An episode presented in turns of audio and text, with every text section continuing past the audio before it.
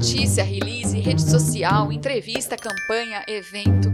Equipe pequena, tudo para ontem, demanda sem fim.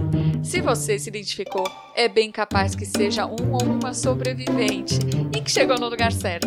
Esse aqui é o Comunicação Pública Guia de Sobrevivência, o podcast que te dá um chacoalhão de vez em quando para que você não desperdice a oportunidade de fazer um serviço público melhor. Eu sou a Aline Castro, sou jornalista. Por aqui a minha meta é te impactar com bom conteúdo e com uma boa conversa para fazer valer seu tempo aqui comigo. Você pode me acompanhar mais de perto no arroba Aline Castro Comunica nas redes sociais e te convido também a acompanhar a ABC Pública no arroba ABC Pública.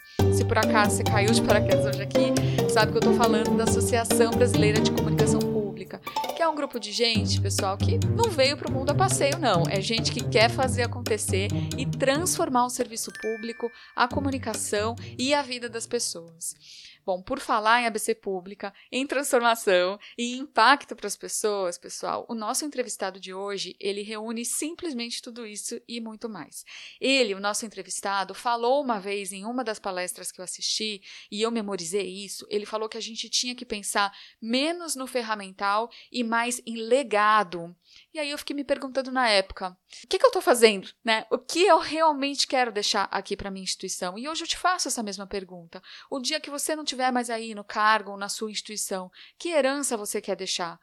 Então, se segura aí na cadeira, na esteira ou no corrimão, onde quer que você esteja ouvindo esse podcast, porque o entrevistado de hoje vai te sacudir um pouquinho. Então, comigo, Agora, aqui com vocês, a gente tem o querido Jorge Duarte. Ele foi o primeiro entrevistado do podcast, pessoal. Ele me deu a entrevista em 2019. Ele nem sabia no que ele estava se metendo e ele topou, me atendeu super bem, como sempre. Então, hoje ele volta aqui no episódio, no podcast com a gente, com mais insights maravilhosos.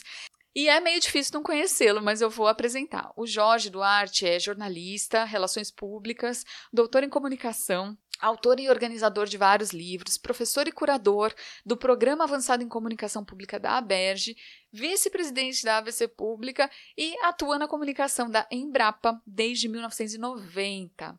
Gente, vamos lá. Se você ouve aqui o podcast, eu tenho certeza que você é o tipo de comunicador que não se conforma só em ficar no operacional. Você com certeza vê sentido no que você faz, né? Mas é fato que você também com certeza lida com muitas demandas, crises e problemas, e às vezes, quando isso acontece no dia a dia, a gente acaba esquecendo de vez em quando o porquê do nosso trabalho, né? Então o Jorge vai começar a entrevista relembrando a gente sobre isso. Vamos ouvir. Olha, Aline, é, eu acho assim, a gente tem uma sociedade, a sociedade brasileira é, é historicamente muito desigual e muito frágil.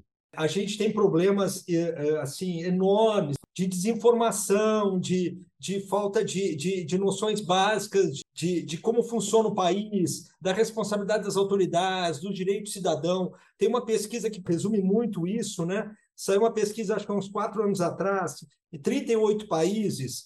É, é, a, a pesquisa era sobre o quanto o cidadão do país conhece a realidade do próprio país. E eram 38 países e o Brasil ficou em penúltimo lugar. Em 38 países, o brasileiro é o segundo que menos sabe sobre o seu próprio país. Só, nós, nós só perdemos para a África do Sul. Então, é, é, é, isso é muito significativo. É, as pessoas, quando elas não têm informação, quando elas não têm é, educação, quando elas não têm acesso ao, ao básico para tomar decisão, para votar, para participar do debate público, para obter seus direitos, para reivindicar seus direitos, para se envolver com a comunidade, ela fica limitada. Então, tu tem um povo, uma população que é muito limitada por falta de acesso à informação e informação, às vezes, básica. Tem pesquisas que mostram que metade da população não sabe a diferença entre um deputado federal e um senador. E a gente vota em deputado federal e senador há quantos anos? Né? As pessoas, a TV de vez em quando fala no AI-5. A grande maioria da população não sabe o que foi o AI-5. Tem uma pesquisa de uns anos atrás, acho que 2009, que mostra que 40 e poucos por cento da população não sabia o que foram já. É, é, um negócio que tu chega a não acreditar na pesquisa. Mas, assim, é, é, quando tu pega o conjunto, mostra que é isso mesmo. A gente tem uma população que, que é, é muito fragilizada. Então, o nível de informação é baixo. E, e, por isso eu acho a importância que tu te refere da comunicação pública. A ideia de comunicação pública é, é, é uma comunicação voltada para a cidadania, para o exercício da cidadania, o que não deixa de ser uma coisa meio óbvia. Alguém vai dizer, mas para aí, né? É, isso não é óbvio? É, só que a gente fica preocupado em fazer divulgação das instituições, divulgação das autoridades, divulgação de programas que, que ninguém sabe se, se alguém realmente precisa, de não estabelecer umas prioridades, não trabalhar com a ideia de educação, de informação, de participação. Então, por isso é que eu acho que o esforço que está sendo feito na área de comunicação por muitos profissionais de, de partir desse pressuposto é, para qualificar a cidadania no país, ele é muito válido, ele é necessário, e ele já vem muito tarde. Quem ouve aqui o podcast sabe que os nossos assuntos giram muito em torno disso, né? Como fazer uma comunicação mais estratégica e cidadã de fato, que não se resume a falar do que a organização faz, do que o dirigente faz. Mas é claro que isso nem sempre é fácil de fazer. Então, vamos ouvir o que o Jorge comentou sobre isso.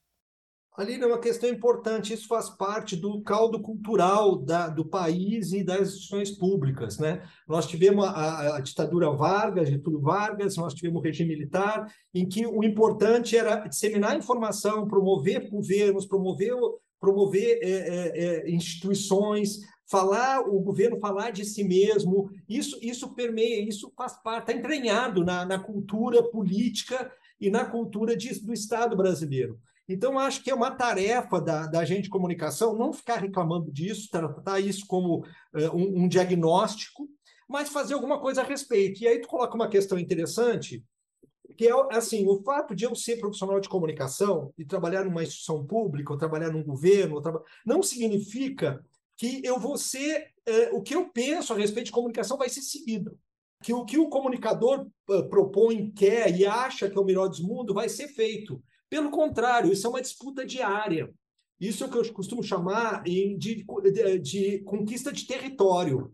Porque a comunicação está muito amarrada com a política também. A política vive de comunicação, o político ele sabe fazer comunicação. E aí ele, ele, ele tem um, um, enfrentamento, um diálogo, um enfrentamento, tem uma disputa de, de, de formas de agir. Então, eu acho que o profissional de comunicação ele tem que ser muito estratégico, ele, ele tem que ocupar espaço, ele tem que tomar iniciativa. E ele tem que ter uma estratégia para lidar com o corpo dirigente. O corpo dirigente é o corpo dirigente, é, são, é, é quem coordena, quem foi eleito para isso, quem, quem tem o um mandato para isso. Então, nós temos que conquistar essas pessoas, dando resultado, mostrando o que é mais efetivo, o que, o que, o que funciona, o que é uh, impacta e, e, e apresentar propostas e ações que elas tenham um significado para a instituição. Não é fácil, não é assim, tipo, ah, o cara da comunicação quer, faz porque o cara da comunicação quer. Não funciona assim. Isso o tempo todo é, uma, é, uma, é, um, é, um, é, um, é processo de, de disputa, de, de convencimento, aliás, de sedução. Né? O comunicador ele tem que ser um sedutor. Ele tem que ser estratégico de um lado e tem que ser um sedutor. O que é sedutor? Convencer capacidade de argumentar, capacidade de propor, de ver suas ideias serem aprovadas. Tu tem que ter uma estratégia para isso. Não é porque tu tem uma boa ideia que ela vai ser, vai ser adotada. Não funciona assim. Se tu tem uma boa ideia, isso é só o primeiro passo tu vai ter que fazer um convencimento, tu vai ter que fazer um planejamento bacana, tu vai ter que conduzir uma reunião, tu vai ter que mostrar como aquilo impacta, que, de onde vai sair o recurso, por que, que é melhor fazer aquilo do que outra coisa. Tu vai ter que ter uma estratégia para tentar abandonar aquelas coisas que não funcionam, que te exigem muito e que, na verdade, são feitas porque são feitas há muito tempo, ou porque alguém pediu, coisa parecida. Então, tu tem que fazer, eu gosto muito disso, né? Eu, eu, eu dou aula desde os 17 anos. E eu gosto profundamente de educação, né? Eu, eu, eu, eu gosto muito de comunicação e eu gosto muito de educação. E eu acho que tu tem que fazer uma educação para comunicação na instituição. Tu tem que mostrar para os dirigentes, para o corpo de empregados, para as equipes, para as pessoas que são da burocracia, por que comunicação é importante? Não a comunicação que o Jorge faz, jornalismo, relação, não, a comunicação, o relacionamento, a interação, o atendimento ao público, a prestação de contas, a explicação, então, tu, tu, é, é, eu acho que faz parte de, da tarefa de todo comunicador comunicar sobre comunicação. E aí tu entra no âmbito da influência, né? Nós temos que ser capazes de influenciar a instituição.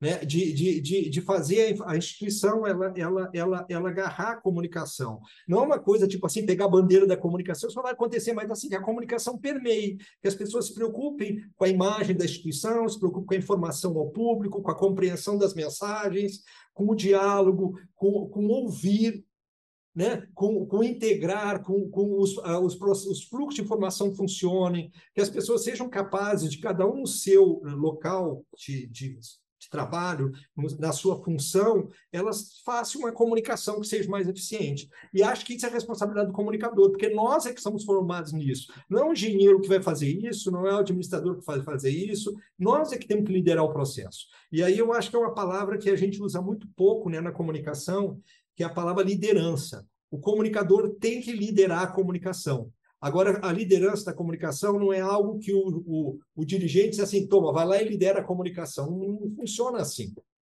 Tu tem que uh, uh, obter essa liderança natural, né? não é algo que tu bota na porta, líder de comunicação, em, em, princípio, né? mas é algo assim que, tu, que as pessoas te veem como alguém que domina aquele assunto e que sabe o que falar sobre aquele assunto e que pode ajudar sobre aquele assunto. Isso é muito bonito, quando tu chega nesse ponto que as pessoas vêm te procurar para discutir coisas de comunicação.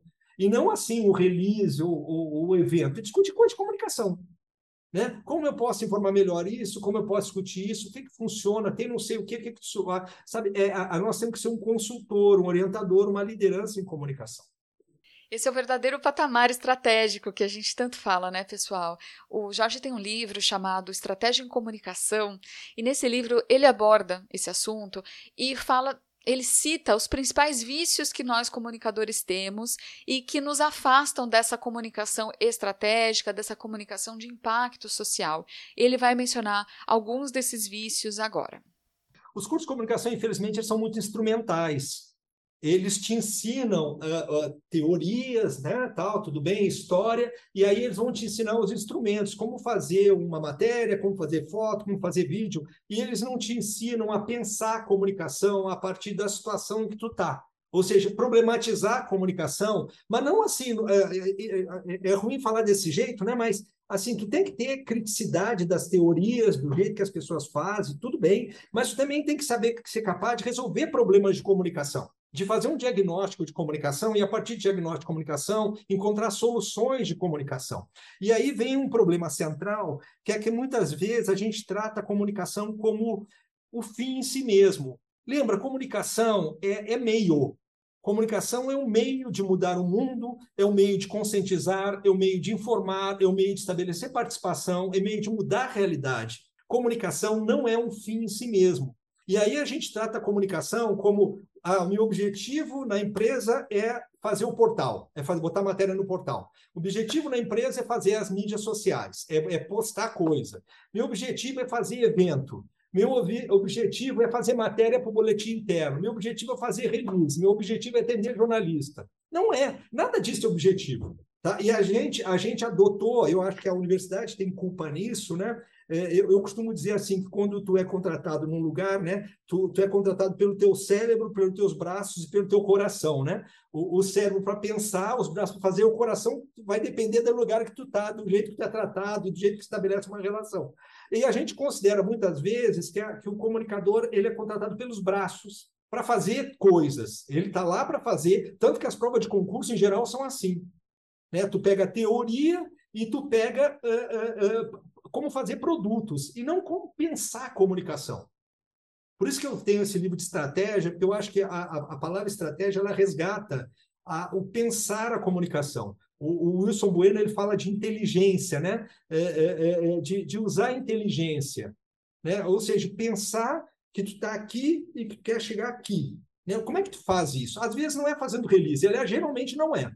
Né? Então, acho, acho que esse é um, é um, problema central. E aí gera algumas coisas, por exemplo, a nossa sensação de que o comunicador é contratado para entregar produtos e serviços. Quem é, quem é contratado para entregar produtos e serviços é estagiário, né? que vai aprender como pensar a comunicação. Né, que está lá para ver as pessoas e aprender um, um nível mais alto. O, o nosso trabalho como profissionais não é entregar coisas, Né? Isso é uma consequência, é, um, é, um, é, um, é uma, uma etapa, mas antes de entregar, tu tem que pensar. E aí a gente acaba também, como, como uh, por isso, muitas vezes trabalhando muito a partir de demandas uh, de, de público externo, de jornalista, de, de, de outras áreas, de dirigentes, e pouco a partir de proposições. A gente geralmente está ocupado demais para pensar em fazer coisas, porque todo mundo dá trabalho para a gente. Aí a gente resolve o problema de todo mundo e não faz o que tem que fazer. Porque aí entra aquele, aquele negócio da disputa interna. Né? Eu, eu costumo dizer, brincar assim: eu tenho que dar trabalho para o meu chefe, não meu chefe me dá. Eu é que tenho que estar propondo com essa maneira de, de, da minha agenda de comunicação ela, ela, ela, ela, ser, ela, ela ser a protagonista dos processos, e não eu ser um, um, um, um, balde que as pessoas ficam botando um monte de demanda lá para eu resolver, e eu fico atirando para tudo que é lado resolvendo. Aí, quando dá o final da semana, o final do mês, eu descubro que eu não fiz nada, eu só atendi demanda, resolvi problema de todo mundo, e não fiz o que eu tinha que fazer, porque eu não tive nem tempo de pensar o que fazer. Porque quando as pessoas descobrem que tem alguém de comunicação bom, elas ficam te dando trabalho, te dando demanda. E, e se tu não, é hábil o suficiente, se tu não tem consistência na tua fala, se tu não tem capacidade de argumentação, tu vira um, uma pastelaria, que a pessoa diz, eu quero um de camarão, eu quero um de, um de, um de, de bacalhau, eu quero um de queijo com, com não sei o quê, e tu fica fazendo pastelaria, porque no final vira um grande, né? E, e, e é, é, muito pobre. A gente fez quatro anos de faculdade, gente, às vezes a gente faz mestrado, às vezes a gente faz doutorado, para trabalhar em pastelaria, entendeu? É, nada contra trabalhar em pastelaria, mas eu acho assim que a gente tem que, uma responsabilidade maior. E aí, às vezes, a gente, né, a gente não tem diagnóstico, é, porque a gente não pensa os problemas de comunicação, a gente não tem clareza qual é o objetivo da comunicação, para onde vai a comunicação. É, tem isso que tu falou, né? É outro erro histórico de faculdade, né? Tratar a comunicação como informação. Os cursos de jornalismo e publicidade, principalmente, eles, eles trabalham na ideia de disseminar coisa. Então, tu passa quatro anos eh, disseminando coisa, fazendo peça publicitária, fazendo texto, fazendo foto. É, então, assim, eles não te ensinam a, a, digamos assim, a fazer um diagnóstico do que o público, o público quer. Eu devo estar desatualizado, provavelmente eu estou, mas, assim, todos os cursos de jornalismo que eu dei, tive aula e dei aula, nunca ensinaram ninguém a ser editor. Tu ensina o cara a ser repórter.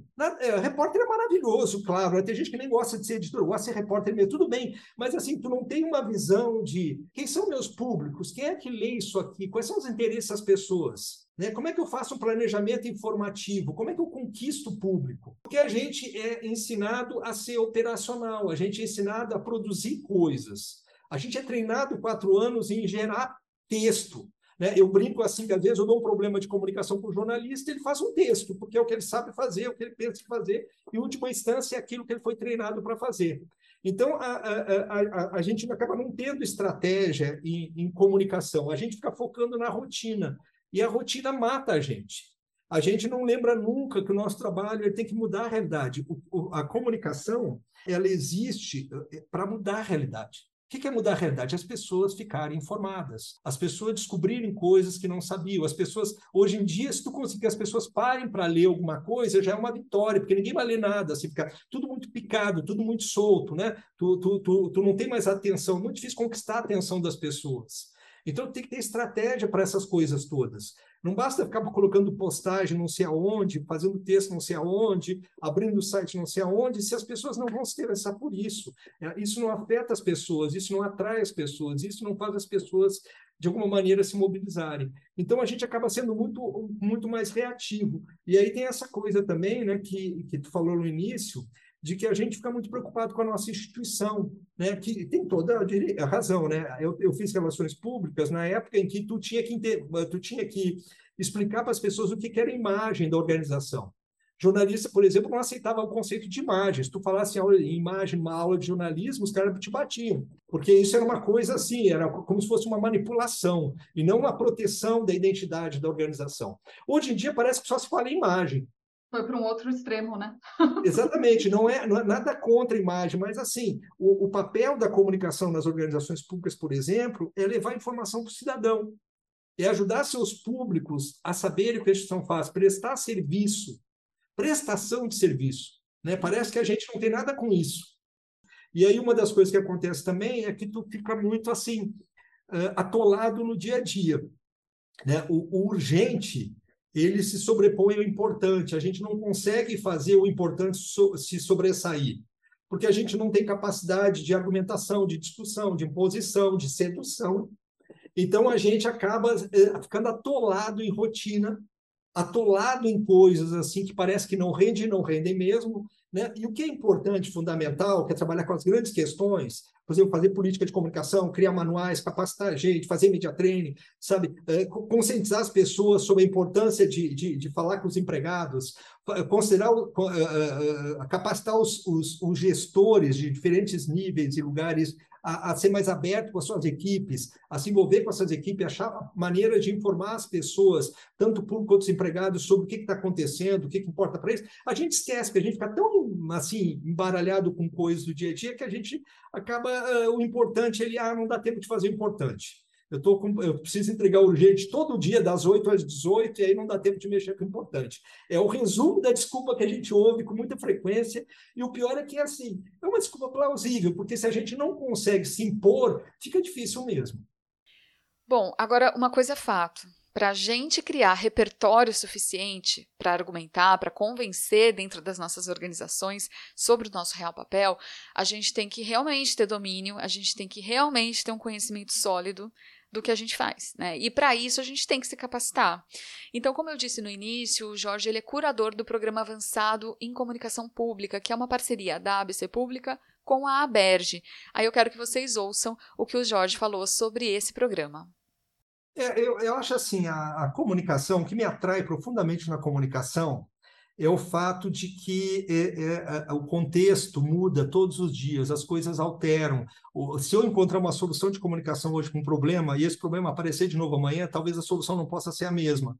Isso para mim é profundamente interessante comunicação. Para você ter uma ideia, eu fiz eu fiz técnico contabilidade no, no ensino médio e eu fiz economia fui até o terceiro ano de economia eu abandonei por comunicação. Quando eu descobri comunicação como uma coisa assim altamente desafiadora, que, em, que, em que tu é obrigado o tempo todo a estar tá pensando em soluções novas para problemas novos e problemas antigos. Então, tu tem que estar o tempo todo repensando as coisas. E acho a coisa mais atrativa em comunicação. É, é, é o fato de que tu tem que, o tempo todo tu é desafiado em realidades completamente diferentes né? Uh, muda tudo. E não é, tu não precisa sair do emprego para mudar. As coisas mudam onde tu tá, porque muda o diretor, muda o presidente, muda o presidente da República, muda o, o, o chefe do RH, uh, eh, o sindicato faz alguma coisa, um cliente quer uma, aparecer um cliente novo. E, isso é muito legal, é muito desafiador. Então, o curso de comunicação, quando a gente pensou esse curso para comunicadores sociais, a gente levou em conta esse dinamismo da realidade e a gente procurou trazer pessoas que tinham uma base teórica, é, em geral, elas têm mestrado, doutorado, mas principalmente elas estão no dia a dia. Né? São pessoas que estão trabalhando com o negócio que elas vão dar aula. Então, é, é, é era uma junção que a gente fez: é, conhecimento acadêmico robusto e, e, e profundo é, envolvimento com a prática. Para que a gente possa oferecer soluções mais adaptáveis à realidade. Quanto mais preparado tu está, mais provavelmente vai ter capacidade de influenciar eu, eu, já tive gente aqui na Embrapa. A Embrapa é uma empresa interessante porque ela é altamente desafiadora. Aliás, a Embrapa é maravilhosa, né? Porque tem dois mil doutores aqui, tem doutor por tudo que é lado. Praticamente um quarto da empresa é doutor. Né? E é doutor mesmo, com doutorado. Né? Tem os pós-doutor e tal, mas, né? e aí o nível é muito alto. Porque o pessoal diz assim, eu já tive conversa ele assim, mas qual é a tua referência bibliográfica para dizer isso? O sujeito diz, existe uma reunião. Né? Então, assim, isso é bom, porque te, te, te dá uma base para estar o tempo todo sendo capaz de argumentar, de convencer, de explicar e de, portanto, fazer.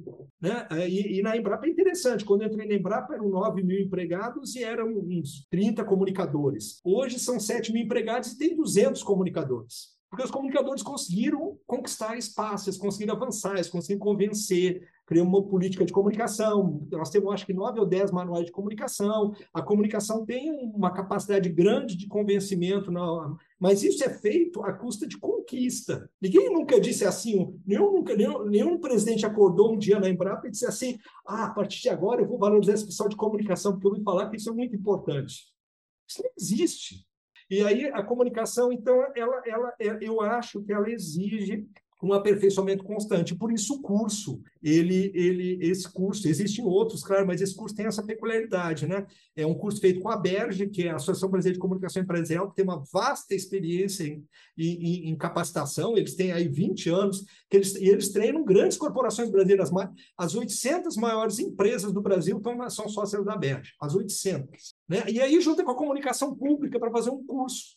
Então, assim, o, o, é, é, o que eu gosto, né? É um desafio pesado é um desafio assim, de alto nível. É tipo assim, dá conta de fazer esse negócio? Né? E, e, e a gente já fez aí três anos e a avaliação sempre, todas as avaliações foram notas acima de nove em todos os alunos. Eu não teve um aluno que deu menos que nove na avaliação do final do curso. Dez disciplina, 20 encontros. E, e, mas ele é muito. Eh, tanto que a gente usa o conceito de que a aula que é dada no sábado, na segunda-feira, o, o aluno tem que já poder trabalhar melhor com ela. Então, ele é muito voltado à, à, à, aplicação. Eu gosto muito desse conceito. Eu acho que a gente tem que fazer literatura, eh, eh, ter literatura reflexiva, crítica, a gente tem que ser crítico com relação ao mundo e tal, mas, assim, eu acho que a gente tem que aprender a trabalhar melhor. Né? A gente tem que saber como fazer o meu trabalho render mais, como fazer o meu trabalho ter mais impacto como que eu consigo fazer avançar a comunicação na minha organização, como eh, eu, como profissional, consigo ser mais bem sucedido, fazendo o quê? É pensar a comunicação para a prática, para, uhum. para resultados. Comunicação de resultados podia ser uma, uma, uma, uma expressão boa. Fica o convite, então, para vocês participarem. Tem mais informações sobre esse curso na página da ABC Pública, abcpublica.org.br barra PACP. PACP, que é Programa Avançado em Comunicação Pública. As inscrições estão abertas, as aulas começam em maio de 2023. Gente, chegando aqui, já nos aproximando do finzinho do papo com o Jorge, eu pedi para ele contar um pouco mais sobre a trajetória dele, sobre os bons conselhos que ele já recebeu na carreira dele. Afinal, ele é referência em comunicação no Brasil e, como ele mesmo falou, a comunicação na Embrapa também é referência e se estruturou ao longo de todos esses anos, né? Passou a ser mais valorizada. Então, eu queria ouvir conselhos dele, né, para nós, ouvintes sobreviventes. Vamos lá a ânsia por fazer coisas novas, fazer coisas diferentes, é, arriscar, ela é muito importante. Não significa que tu vai fazer é, qualquer coisa e que tu vai apostar em qualquer coisa, que o importante é fazer diferente. Não é isso. O importante é dar resultado mas eu acho que a gente tem que buscar soluções novas. A gente, tá, a gente tem uma vantagem muito grande que eh, nunca na história da humanidade comunicação foi tão importante. Ela é tão importante que todo mundo faz comunicação hoje. Com as mídias sociais, basicamente, qualquer um é capaz de fazer comunicação, o que torna o desafio do comunicador muito maior. Porque, essencialmente, está cheio de gente que faz coisas melhor que a gente em tudo. A parte instrumental. Agora, pensar a comunicação, ela é importante. E aí eu, eu acho assim que o, o, o, tu fala do conselho, né, o desafio, é, que me foi dada, eu acho que no início, quando eu comecei, eu trabalhei com engenheiros. É, eu, eu, eu, comecei a trabalhar com engenheiros de fábricas é, quando eu tinha, quando eu estava já no primeiro semestre de faculdade. E aí, curiosamente, uns anos depois, eu fui trabalhar com extensionista rural, já na Embrapa, e a ideia era a mesma. Era tipo assim, por que que tu faz isso? Qual é o resultado desse teu trabalho? Como isso está ajudando o público? Sabe, eram perguntas que foram feitas não exatamente desse jeito, mas com esse conceito, tanto com os engenheiros quanto com o pessoal da extensão rural, tipo assim, mas por que, que tu faz esse boletim? Ah, porque. Mas isso aqui muda, as pessoas leem isso e elas vão mudar o jeito que elas fazem, ou seria melhor fazer outra coisa? Tá? O, quando eu fui trabalhar com engenheiros, eu, tinha, eu aprendi a fazer pro, projeto e falar para eles e tal, e, e, assim, eu era surrado quanto à, efetividade daquilo que eu estava propondo. Tipo assim, esse negócio vale a pena botar dinheiro nisso, por quê? Tu disse mas assim, será que vai ajudar a gente aqui ou, ou isso fica, sabe? Então, até hoje, eu, eu, eu, eu acho que um dos grandes desafios nosso é é ter clareza sobre por que, que eu faço a comunicação que eu faço, qual uh, o impacto disso, uh, isso realmente dá algum resultado, o esforço vale a pena, não era melhor estar fazendo outra coisa do que isso, sabendo que tu tem a cultura organizacional que muitas vezes exige que se faça certas coisas que ninguém acredita. Né? Mas assim, tu tem que, ter, tu tem que tentar uh, fazer, um, eu, eu tenho que fazer o melhor possível para tu, assim, não ficar com a sensação no final do ano que tu não fez nada que sabe que tu fez um monte de coisa e que no final das contas aquele monte de coisa gerou um grande nada. Né? E em comunicação tem muito essa, essa a comunicação tem muito essa capacidade, né? Porque ela tem muita visibilidade, gera muita espuma, né? É, é, é. e, e, aí tu fica com a sensação de que está fazendo muita coisa, e tu não está fazendo nada. Eu brinco em aula que, eu, que é como jogar confete do alto do prédio. Tu joga confete do alto do prédio, né? Tu jogou confete, ele foi. Agora, e aí? Então, eu, eu acho que, que é, descobrir por que, que a gente faz as coisas, qual o problema essencial de onde a gente trabalha, qual a prioridade, se a gente resolve mesmo um problema ou se a gente está fazendo uma coisa que é só para cumprir carnê, né? É, é só para é só para porque tem que ser feito e porque há uma expectativa disso. Eu acho que a gente tem que brigar para eliminar as coisas que não funcionam e, e brigar para viabilizar as coisas que, que importam. É, e, e, aí eu gosto muito, para mim foi um achado quando eu descobri Pareto, né? Eu li sobre Pareto nos anos 90 e, e eu fiquei impressionado com a ideia, né? É, aí eu até comprei livro para entender Pareto, para saber bem, eu uso em aula, usei nesse livro aí, Pareto, a ideia de que 20% das coisas são, é, é, são é, causam 80% do impacto efetivo. Ou seja, são, as, são é, entre as coisas que a gente faz ou pode fazer, tem um grupo que são particularmente impactantes, elas são essenciais. Né? E tem um monte de coisa que não tem importância nenhuma, que se tu não fizer, não vai acontecer nada, ou vai acontecer muito pouco. E aí eu acho que a gente tem que se concentrar naquilo que impacta. Se não impacta, não me interessa. Os 80% não me interessam, me interessam os 20% capazes de impactar, ou que causam o maior impacto. Eu acho que Pareto ele, ele, ele, esclarece essa ideia de que poucas coisas são, re, são responsáveis pela maior parte do impacto. A questão toda é tu investir nessa, nessa, nessas poucas coisas em comunicação. Claro que tem outros fatores e tal, mas eu acho que a essência é, é, é, é essa. É, é, a gente descobrir o que, que é significativo, o que, que altera a realidade, o que, que, o que, que constrói, o que, que movimenta, o que, que informa, o que, que mobiliza, e o que, que cria diálogo, e investir nisso. Para quem não conhece ou não se lembra, é só digitar princípio de Pareto ou regra dos 80-20 no Google. Vocês vão encontrar mais informações sobre isso que o Jorge comentou. Pessoal, vamos para aquele resuminho básico ou resumão básico com dicas extras que eu sempre faço no final de cada episódio. Vamos lá. Nem sempre nós, comunicadores, conseguimos tempo de pensar e principalmente de realizar ações que vão realmente impactar a sociedade. Dedicamos tempo demais para atender demandas, fazer textos, campanhas, que às vezes são puro verniz, né? Vamos combinar? E aí no final do ano a gente está exausto e o pior, com a sensação de que a gente não fez nada. Pode ser difícil sair dessa realidade quando a gente está inserido em culturas organizacionais onde não tem espaço para propor, né? onde a gente só obedece. Mas, pessoal, ao invés da gente ficar reclamando disso, vamos encarar isso como um diagnóstico, como um cenário. E o que a gente faz para modificar uma situação que incomoda? A gente traça um plano, né? Então, parte desse plano é saber convencer, seduzir, como o Jorge falou, os outros integrantes da organização, para que eles passem a nos ver como uma autoridade em comunicação. Tem um livro que o Jorge me indicou uma vez, não foi nessa entrevista, foi numa outra ocasião. O livro se chama Relações Públicas e Micropolítica, do autor Roberto Porto Simões. Eu, quando eu li, me caiu a ficha que o nosso trabalho realmente, quer a gente queira, quer não, ele está ligado às relações de poder dentro das organizações. Então a gente precisa aprender a lidar com isso, apesar de não ser fácil. A meta maior deve ser fazer com que passem a nos ver como líderes em comunicação, num sentido mais amplo, não só como especialistas em release, em notícia e tal. Um outro ponto importante dentro desse plano é a gente saber identificar que tarefas são realmente importantes, né? E diferenciar essas tarefas do que é urgente. Então, qual o problema central da sua organização hoje? Isso é o importante. O que é urgente, as urgências ali do dia a dia, que a gente chama carinhosamente de pastel, né? Procura empoderar o estagiário, deixa isso com ele, faça esse teste. Ainda pegando carona aqui na ideia do pastel, uma outra dica que eu queria deixar, que tem muito a ver com o que o Jorge falou, é o seguinte: a gente precisa fazer uma espécie de reeducação alimentar com os nossos públicos, né? Porque pastel é gostoso, gente, sai rapidinho, quentinho, as pessoas em geral ficam satisfeitas. Mas quanto mais a gente fizer, mais a fila da pastelaria vai crescer. E no final, isso pode até alimentar, mas não vai deixar o corpo da organização mais saudável. Então, quando alguém te pedir um pastel, para um pouquinho para pensar ali nesse pastel, oferece um outro prato para essa pessoa. Claro que você dá ali as informações nutricionais, né? Você explica o motivo. O que, que eu quero dizer com isso, gente? Tem pastel que não é só urgente, tem pastel que é importante também. E a gente também precisa saber identificar isso. Então, se for importante, tenta transformar numa refeição mais elaborada ali, numa ação de maior impacto, que é o tema aqui do nosso episódio hoje, né? O seu cliente, ele precisa entender isso, mas ele não vai entender isso sozinho. Então você precisa convencer, seduzir ele nesse sentido.